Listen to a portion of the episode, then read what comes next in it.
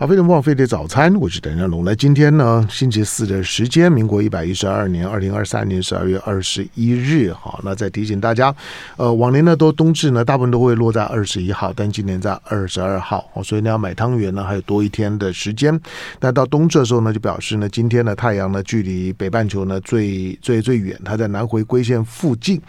那通常呢，也会是呢一年呢比较冷的时候。好，所以呢，这今年的冬至前后，大概天寒。地呢地冻的哈，尤尤其大陆的地区，大陆的冷呃冷高压最近呢刚发布了一波呢有史以来呢最强的冷气团，当然也会影响到台湾。好，所以呢年纪大的长长辈们，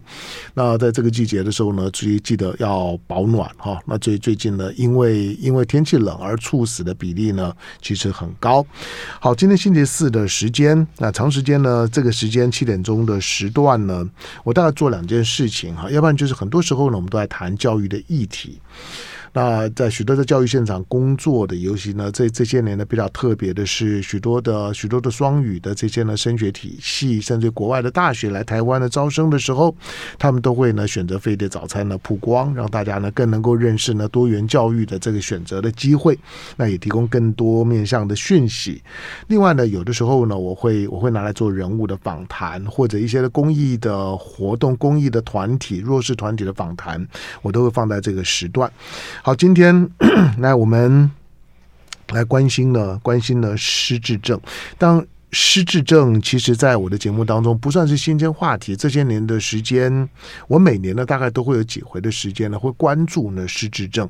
那关注的角度很多了，有时候是从医学新知，因为失智症到现在为止仍然没有药。我我在我在节目当中讲过，就是如果你有你你有访问过一些的一些呢神经内内科神内的专专家，他大概也都会很沮丧的跟你讲，很抱歉，在他们第一线呢、能够提供的药物很有限。非常非常的有有限，尤尤其 大部分都只是稳定且情绪的药物，它比较像是情绪控制药物，而而不是对你的失智症症状有任何实质改善的效果。改善不可能，甚至连缓和进程的几乎都不可能。有一些新药物正在研发，但是还没有到第一线。好，所以眼前呢，失智症你仍然必须要有个基本的认认识，它仍然是一旦一旦开始了之后。其实，其实他没有办法 recover。那你要把停止他的进程，就只能够呢，透过照顾的过程当中，尽可能呢和患者呢保持比较紧密的互动，那能够让他一直维持在某种的。某种的正常生活的状态里面，那个对他可能是最有帮助的。这是如果你照顾自己的家人，或者是呢，或者是呢，作为一个一个照顾者，你最需要呢放在心上的。好，但是今天我们为什么谈失失智症？好，我希望呢能够帮呢失智症，尤其一些的一些的社福团体，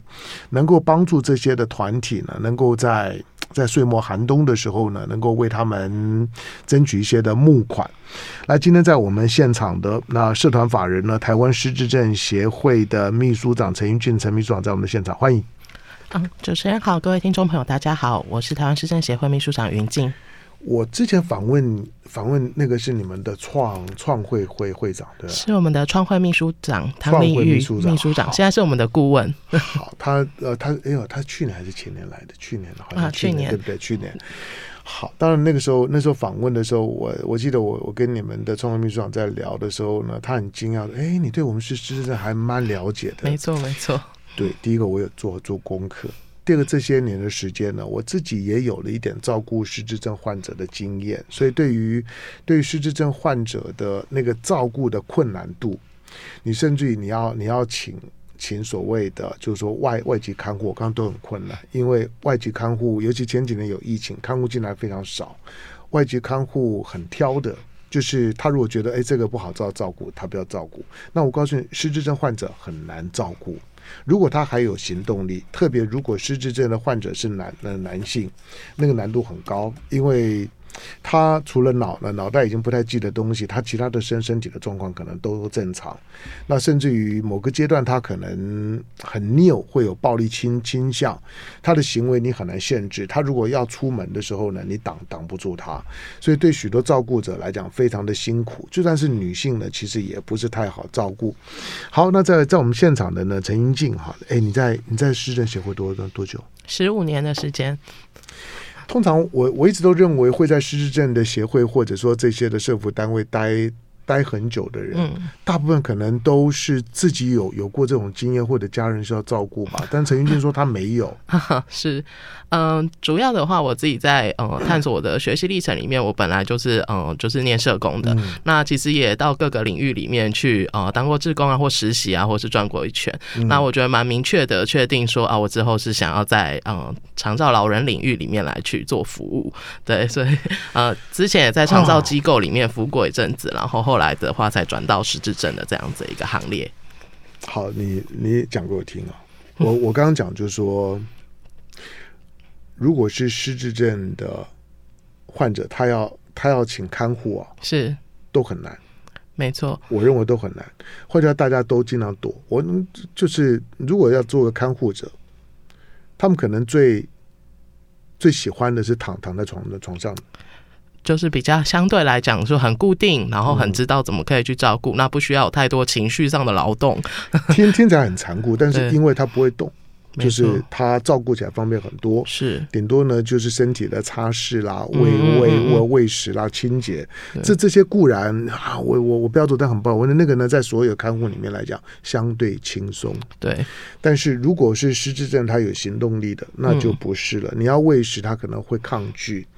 那那你要你要你要跟他跟他对话呢，可能也很也很困难。有些卧床的，他虽然身体呢不能动了，可是他跟你正常对话没有问题。是。你还不会有这么强的寂寞感，嗯，可是对失智症患者来讲，你做个照顾者，那个寂寞感有时候是非常强的。没错，因为他会变成一个好像有点陌生，因为这几十年来，他可能变得突然变得比较易怒。对，那以前他可能很照顾你，但他现在没有办法为你着想。是。这个方面，对于尤其是另外一半哦的方面的失落感，尤其我们可能同龄在增长，他也是为长辈了。对，对我有遇过很多哦太太在谈论她的老丈夫的时候，就潸然泪下说。哇，我我没有办法想象，他非常，嗯、他以前非常疼我，嗯，然后但是他现在会想要打我，嗯，那或者是说他现在就是。坚持我不是他太太，嗯，对，然后跟其他人就是对其他的呃女性有兴趣，嗯、对，那所以其实对于他们来讲是很受伤的。那这部分的话，其实就真的是呃冲击到照顾者，除了在所谓的照顾技巧上面，他自己的心理调试，嗯、要怎么样去认识这个疾病，然后做做到跟他们还可以呃比较好的一个沟通的模式。嗯、那其实这会需要很多的时间，还有支持的陪伴。嗯。我我在过去的访谈里面，或者我认识的一些朋友，呃，有有一些大家知道，像张曼娟啊，她她就照照顾自己的父母亲，我总是强调，就是说，其实其实。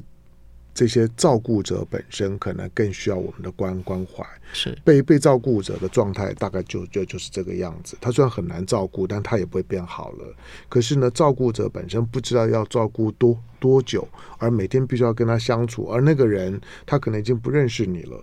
那不管他跟你曾经多亲近，你个人情感还在，可是他对你的情感已经已经非常的虚无缥缈。那个。困难度非常非常高，所以照顾者本身的身心变化，有的时候比被照顾的失智症患者来讲更重要。是好，那陈英庆，那我刚刚讲这个要照顾失智症很难啊，那那那你哪你哪根筋不对呢？你为什么会 会觉得你愿意在在这样的一个单位里面十五年，而且而且看起来很投入？第一点我，我我认为老人很可爱，就是当然失智者不一定是高龄者，但是其实呃，我觉得在不同的族群相处里面，其实要看到呃跟他们相处之间意义。其实失智者教会我很多，嗯、很多人会觉得失智者都是没有病识感，嗯，其实呃不是所有的失智者都不知道自己生病的。嗯、那就算他否认他失智，但不代表他不知道他自己没有办法做到以前可以做到的事情，嗯、他心中的那个失落的部分是存在的。对，那我接触很多失智者，有一些失智者，他甚至他从他不敢面对疾病，很想死，嗯、他会觉得说，因为他看过，他甚至照顾过，嗯、我也有失智者，他以前是失智症的医师，嗯、对，就是他们其实是理解这个疾病，说他更没有办法去面对到说，当我得到这个疾病之后，我已经知道我以后会怎样了，他其实是非常害怕的。但是我也看过非常多勇敢例子，无论是家透过家人的陪伴。服务单位的努力，那或是他们自己真的很勇敢。呃，事实上呢，有很呃，我们举例来讲，我们协会就有一个失智者的咨询顾问小组，嗯、这些顾问全部都是轻度的失智者，跟他们家人，我们每个月，哦哦、对，我们每个月来讨论生活上的困难。接受服务的使用，还有看到什么甚至是政策的建议哦等等的这些的过程里面，一步一步。现在我们每年在外面带着他们全台去做分享，他们从否认，从呃很负面的情绪，到现在还愿意站出来告诉别人说我怎么适应这个疾病，因为他们很感人。他告诉我，他们告诉我一件事：我们想帮助跟我们一样的人，告诉人家说失智症不是只有失去而已。可能会看到不一样的事情。呃，有一位失智者，他说他以前是做传统产业，他就他一直都。做他一个染剂啊，跟电镀有关，然后他就是可以把自己工作做得非常好。嗯、然后他他说他的工作，他其实到一直到他失智了，他其实被诊断出来，他没有跟公司说，然后他还完成他的工作，直到退休，其实是没有人知道。但是呢，他呃到参与这个活动的时候，他一开始也是很抗拒。那但慢慢的，他发现到，哎，其实大家也有很积极，或者是说告诉别人的话，可以帮助到不敢走出来的人。所以他现在慢慢的呃愿意出来，然后。然后跟大家分享之后，他很认真的告诉我说：“我觉得我失智症之后，生命变得更加精彩。我以前不敢相信，我可以站在四五百人，或是不要说是我，他说四五十人前面讲话。”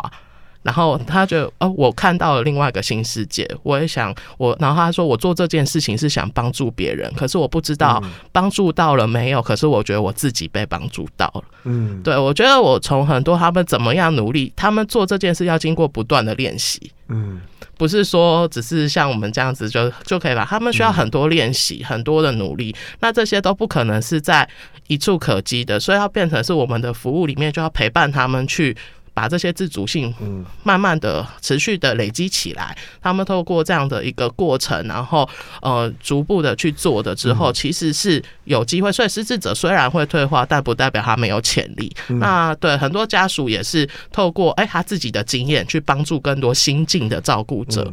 他就觉得说，我走过的路不需要让别人白走。那你现在在家里只想到一两种方法去应对这困难，他不肯洗澡。嗯，讲出来，哎，大家都遇过。我们一直告诉你，集思广益，告诉你还可以怎么尝试。我回去又学三刀出去，可以去回去可以尝试。让他们就觉得说，哇，那这样子的话就可以成为彼此的帮手。对，所以我觉得透过这样的过程，我真的觉得这这是一件很有很很有意义，然后真的希望可以呃陪伴家庭的。继续去让协会成为就是陪伴他们家庭的力量，这样。好，在我们现场的呢是社团法人台湾失智症协会的秘书长啊陈云静啊。我们今天呢谈失智症关怀，但是我很诚实说，今天呢我希望可以帮失智症协会呢可以，因为他们每年所需要的运作的经费呢百分之七十呢都必须要透过呢自自己去劝募哈，所以小额募款的帮助呢非常的重要。那当然现在当大家的平平均寿命呢提高了之后，其实。照照顾失智老老人的机会呢，也会呢增加很多。那每个人呢，因为失智如果是一种的脑病变、脑的退化，每个人的退化的区块，那在表现型上面呢不尽相同啊。那有的人可能会更有暴力倾向，可能退化的速速度更快；有的人会有妄想如何，但但是总体来讲。就是说，他的他的失智总是随着你的记忆慢慢的流流失，这个是呢最核心的部分。好，那在在照顾的过程当中，每个人表现就是行不一样，然后呢速度呢不一样，因此呢认识呢失智症以及如何让失智患者、你的家人或者你你要照顾的对象，如何最少我们希望延延缓他的病程。延缓他病人，让他记得你的时间呢多点，让他的生活品质好一点。光是这一点就不太容易啊，因为，因为。失智症患者每一天的情况，今天你教会他的东西，或者今天他还记得，今天他可能配合你吃饭，可能呢吃得很很乖，可能呢跟你呢还简单的聊聊两句，或者愿意去洗澡，或者呢睡着睡觉的时候呢也也都 OK。可是明明天就就不一定了，那个那个情绪什么时候上来，什么时候他突然间呢又推翻了，推翻他原来你以为已经已经成型的 format，很难很难说。但是呢，最少呢让失智症患者，我的我的经验啦，就是说。尽量让他在一个稳定的环环境里面，他已经很难承受了大规模的变变动。那个稳定的环境有助于他的身心安顿，让照顾者来讲呢也变得比较容易。那要怎么做？来进广告，回头之后呢继续跟着陈云进聊。好，飞龙不枉飞碟早餐，我是谭家龙。来，嗯，在我们现场的呢，陈云静秘书长啊，社团法人呢，台湾失智症协会的秘书长。好，那因为失智症的问题当然非常的广泛了，就说对失智患者的对失智症认识、对患者的照顾以及遇到问题时候的处理，这些每一个部分其实它都是一个非常庞大的题目。他都需要学习很多，但，如果你终身第一个你你没有遇到过，你的家人也没有遇到过，那恭喜你。我只跟你说，这个比例越来越高。然后也有很多的名名人，我就不说谁了哈，就是有有些的名人呢，也已经也已经成为或者说呢，或变成是一个在失智症患者的一个进程。好，这这这些呢，其实都很残酷啊。失智症对我来说是一个是一个非常残酷的病症，而且它是它是单单单行道，它基本上面呢是不可回复的。好，那在我们现场的就陈云进秘书，因为他们长时间呢，长长时间呢扮演就是说教育者。跟跟跟照顾者的角色，好，那从照顾者，哎，我问你啊，就是有如果说我一个人，因为现在独独居人越来越越多，这也是我担心的。那再加上老老人越来越多之后呢，诈诈骗集团的动手的机会呢就越来越越多。我如果是一个独独居者，我如何意识到我失智了？是。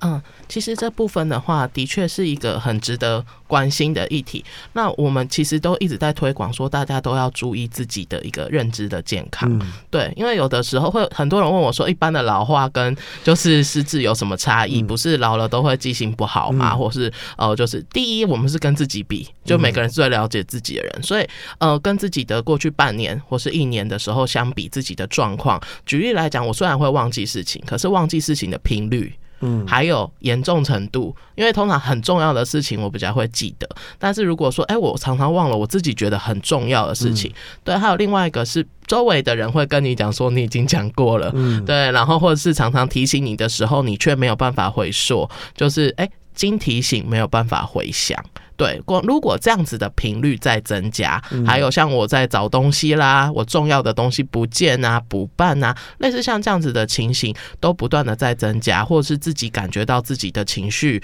哦，自己的睡眠哦，这些都有一些呃不正常的异动的话，我们其实都建议可以到神经内科或是精神科各个失智症的专长医师这里来多做一个检查，因为越早的检查的确会越有帮助。那如果真的很担心的话，我们其实有一个关怀专线哦，这是全台都可以拨打。嗯、那呃，手机电话室内都可以，零八零零四七四五八零，零八零零四七四五八零，零八零零四七四五八零。它有个谐音是失智时我帮你。嗯、我们平日的早上九点到晚上九点，嗯，都可以拨打进来，我们会很愿意跟你一起讨论。你说早上几几点？九点，九点到晚上九点都都都可以。嗯嗯嗯嗯，好。对，所以如果有关注到就是自己有一些异状的话，其实是可以打来跟我们一起讨论。嗯、那我们也可以呃给予一些相关的建议。那同时，我觉得呃代表是说，无论有没有被诊断出失智症，那就是不要害怕。对、嗯、我们先呃刚刚讲的，先去做一个稳定的就医，然后确认了之后，那如果真的有需要呃进一步的帮助自己，其实我们已经也有很多的资源管道。嗯，对，包含在医院里面的，现在全台有一百多个失智症共照中心。他们可以有呃专业人员来陪伴你的就医跟资源的连接，嗯、那包含我们协会也一样哦。现在全台还有五百多个失智据点，专门给失智症的呃民众去，然后这是免费的服务。所以你们全台湾有五百多个据点啊？这是政府在推动的，对对，政府在推动。嗯、那刚就包括包包括你们是是因为刚刚对刚刚那个大概有讲到很重要是说，其实失智者有的时候会被资源排除。嗯，对，就是有可能，因为就像大家会知道说，他们的一些状况，他们的自主性可能还很高。嗯，对，失智不代表失能。对，对，那他们在初期的时候，举例来讲啦，他还要自己出去买东西，嗯、我不可能因为他失智就把他关在家里。对对对，嗯、然后他还是会很想要去做呃各个就是方面的处理。你叫他随时待在同一个地方，他也可能不愿意。嗯，所以我们在媒合资源来讲，有的时候不会很容易。对，所以这要用很多的沟通的方法。那我们也很乐于说，在跟这些呃单位啊共同来去讨论，一起去服务他。举例来讲的话，我有遇过嗯退伍军人，就是农民伯伯，他就觉得自己超健康的，他呢，因为他们真的身体维持的很不错，对，然后就是身体维持超不错，所以他觉得你说要给他一个居家服务员，他整个超生气的，没错，他会觉得说我这么我怎么可能会需要人照顾我，我还很好，然后但是其实他虽然是肢体功能还很好，但脑部退化的就是比较严重一些，所以其实是呃没有办法去维持他日常的这些呃自我的身体呃自我的生理照顾。嗯、那所以就当这样的状况下，我们其实就要跟着单位不断的去做一些讨论啊。后来呢，就是说，呃、因为北北真的很爱国，嗯、所以他们退辅会说：“您建国有功，您一定要给国家一个机会照顾你吧。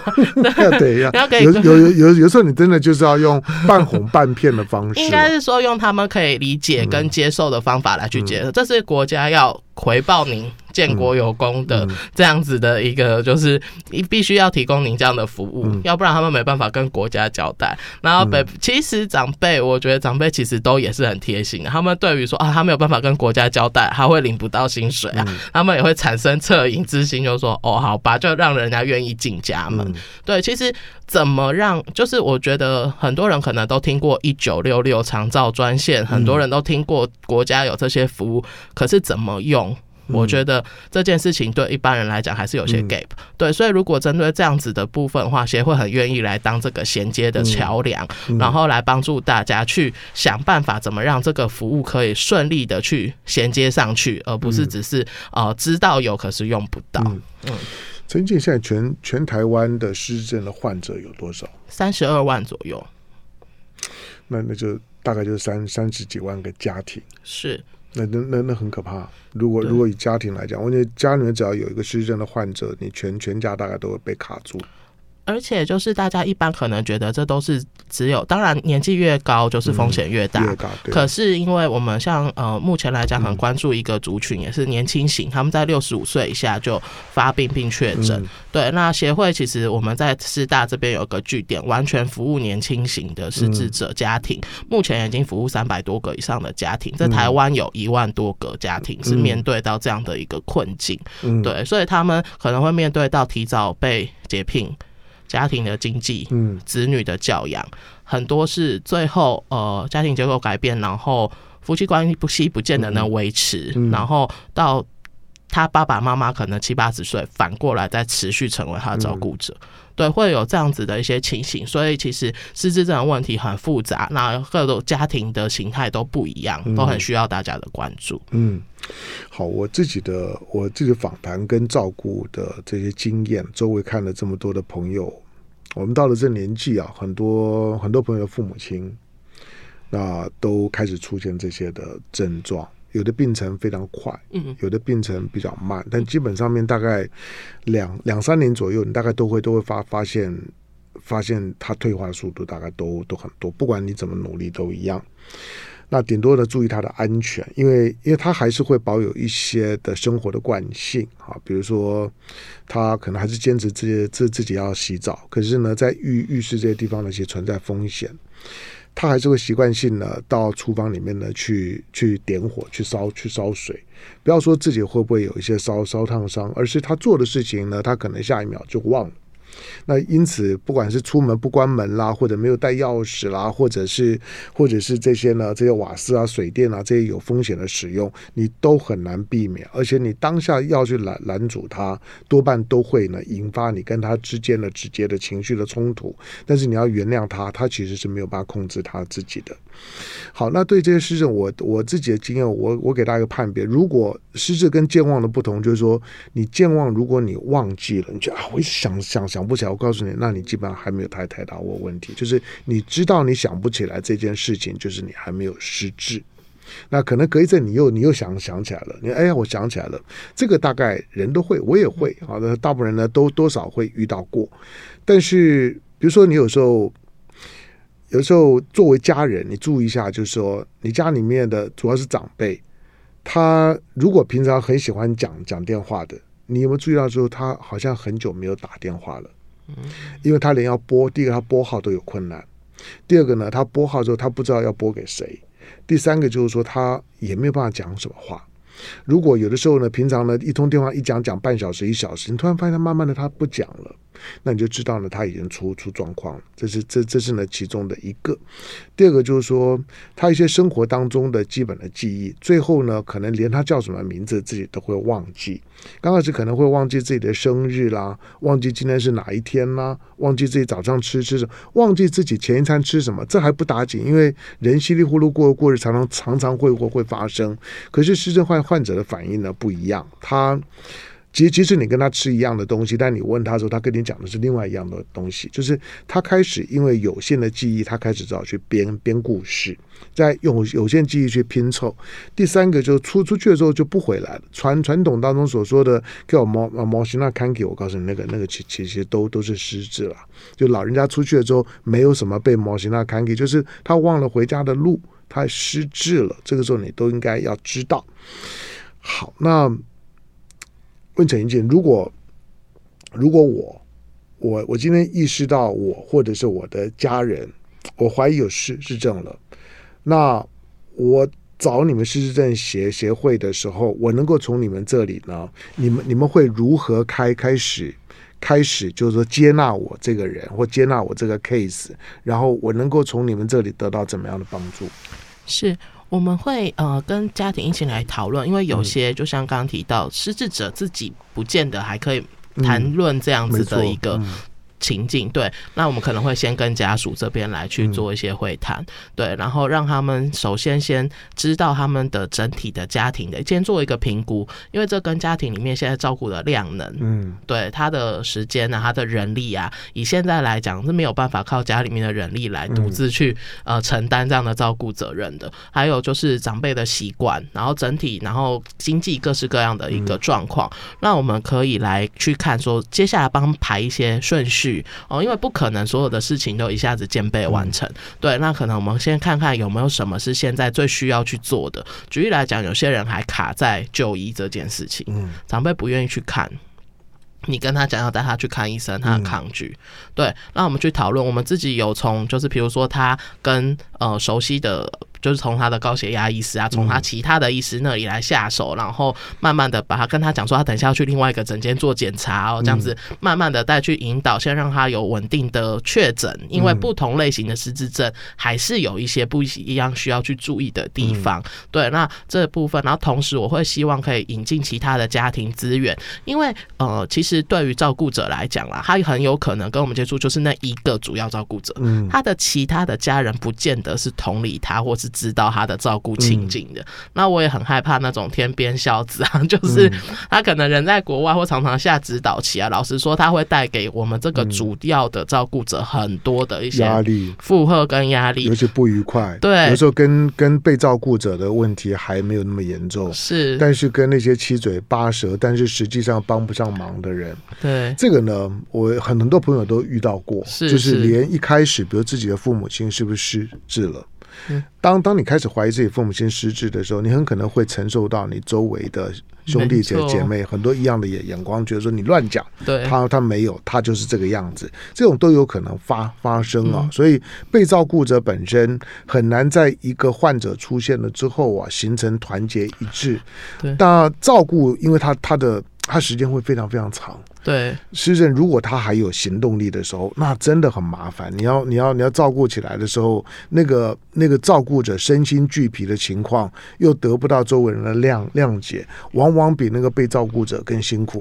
我之前遇过一个，就是他独自照顾妈妈，他其他的呃，就是兄弟姐妹都没有跟他们同住，那甚至在国外。那他妈妈，因为其实失智者为什么有的时候会把这个投射啊，或是这种负面情绪只反映在这个主要照顾者身上？因为他的这个世界已经缩得很小了，他记得的事情也变得比较少。相对的，他可能对那些比较少回来的家属更友善，但是对呃这个主要照顾者更严厉。所以对于这个照顾者自我的调试是非常辛苦。他妈妈是。甚至就是打电话给其他，就是很多人都有遇过啦，嗯、就是打电话给其他的子女或其他的亲友说、嗯、他对我不好啊，他虐待我，啊、他不给我吃饭。嗯、事实上，他女儿每天中午回家买东西给他妈妈吃，再回去上班。嗯、对，然后甚至他在我家外面的墙壁用 黑笔写女儿不孝，家门不幸、嗯嗯、等等，然后邻居报警。对，所以这个你承受的压力是非常的巨大。嗯、我们如果遇到这样情形，我们很希望可以介绍同位者的一些家庭。嗯，有些家庭他比如说也是年轻的，呃，像我刚刚提到是一个比较年轻的女儿来照顾妈妈。嗯就是让他知道说，其实有很多家庭跟我在同样的一个位置上面，他需要有这种伙伴。老实说，专业人员呃的这样子的一个过程，对他来讲不一定是最贴心的。他他有的时候，如果我们可以让他接触其他的照顾者的时候，他们建立的支持网络是更强大的。所以我们很希望，还同时我们有很多的家属的活动、家属的支持服务，不是只有讲座，那同时有这种互助的团体，然后同时。有这样的场域，像我们有个瑞智互助家庭、嗯、哦等等这样的服务，都是希望可以创造更多家庭之间互相成为帮手的机会。嗯，嗯，你们你们全台湾有多少据点？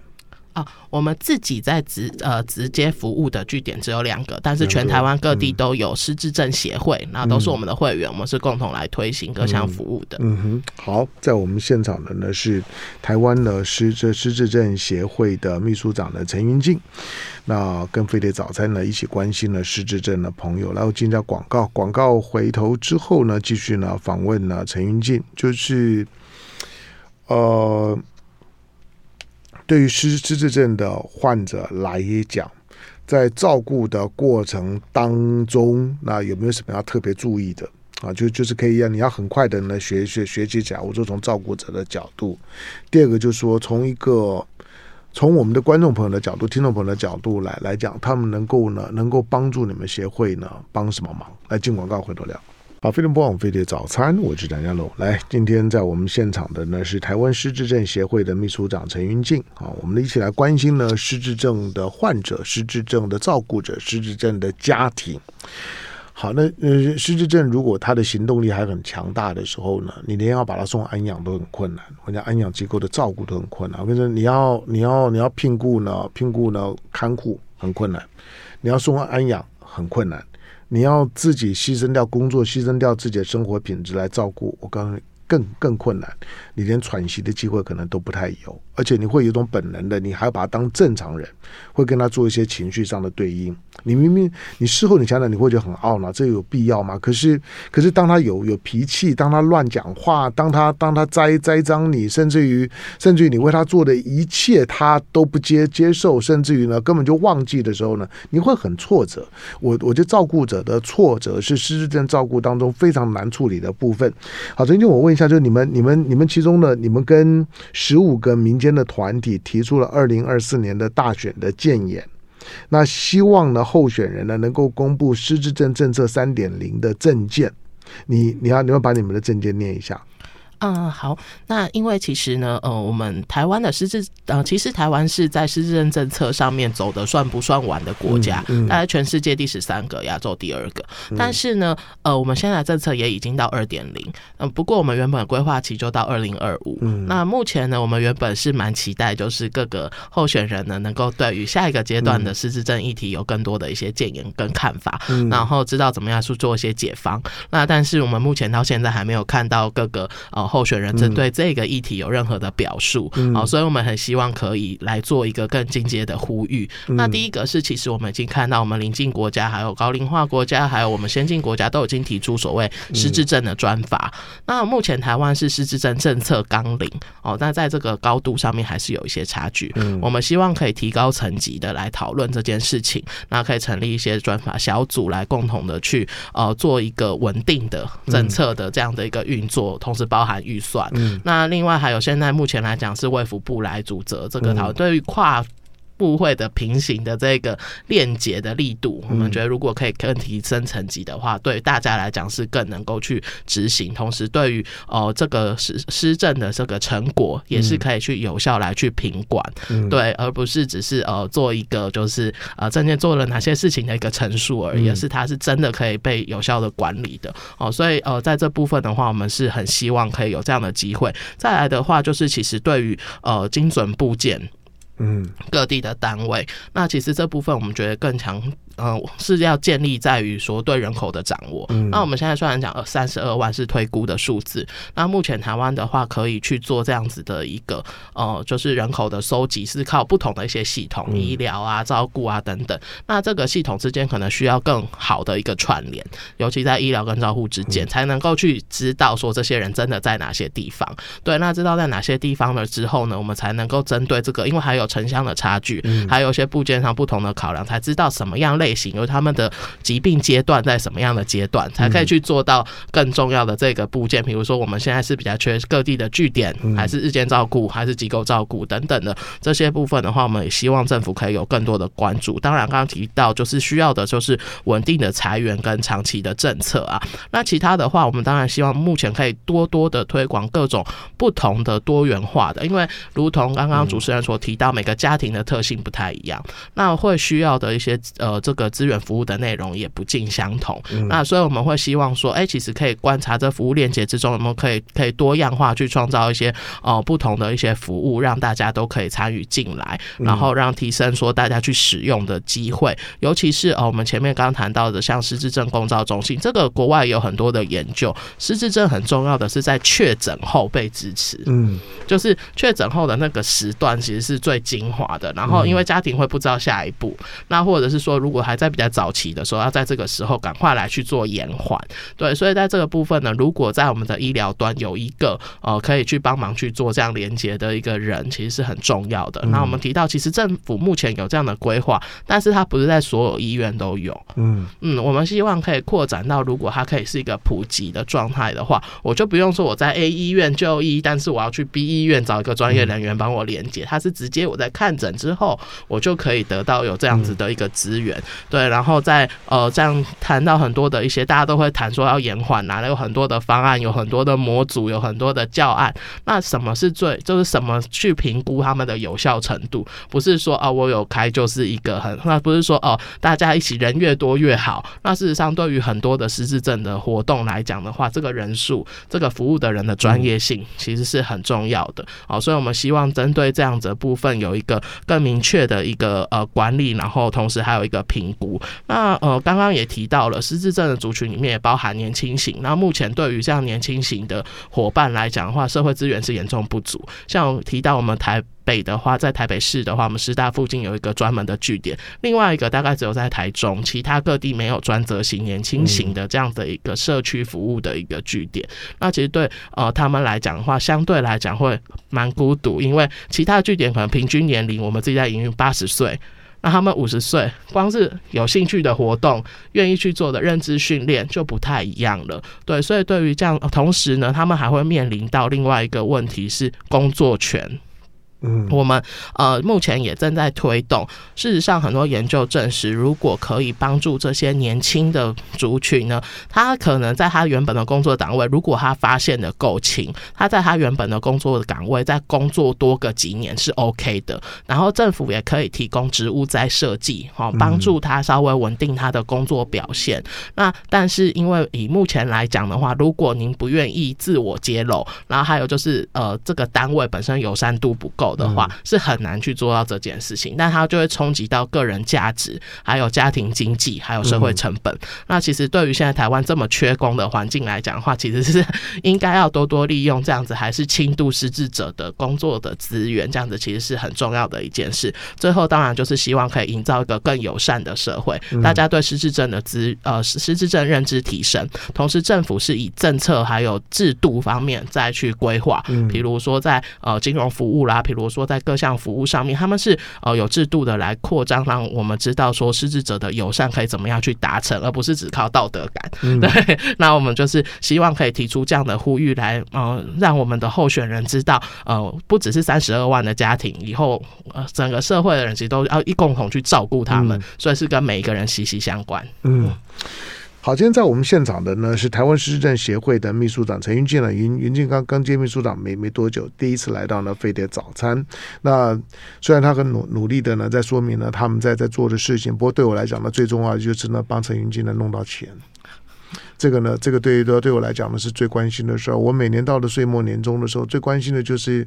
就是一些呢特特殊的一些的弱势团体。对孩子的部分来讲呢，我会呢非常关注呢，关注自闭症、唐唐氏症。老人家的部分呢，我最关心的就是失智症，因为这都会牵动到一个家家庭。就是它跟其他的任何的疾病都不一样，它会牵动到一个家庭，而且几乎都是跟脑子有有关的，因为跟脑子有关的，所以外人帮不上手。几乎呢都需要靠你。好，那失智症协会呢，他们长时间哈，他们尤其这样岁末年终，他非常需要呢大家的捐款，小额捐捐款。如果你行有余力，多捐一点，他们当然更欢迎。那怎么样呢？可以呢跟失政协会呢能够搭得上线，能够呢把你的爱心呢交给他们。你可以打刚刚提到的，就是说呢他们的这个爱心专线零八零零呢四七四五八零零八零零四七四五八零，直接呢找到失政协。协会一样，对他们所有的捐助呢，他们都会呢开开具公益的这收收据，隔年的时候呢都可以抵税之用。最后问陈云静，好，这个谐音是是什么？失智时我帮您。好，零八零零呢四七四五八零，失智时呢我帮您。感谢今天到我们现场的陈云静，谢谢主持人，谢谢各位。好，那有有大家行有余力的时候，特别是如果知道失智症的困难，或者自己照顾过失智症的那。邦邦呢就台湾市政协协会。就爱点你 ufo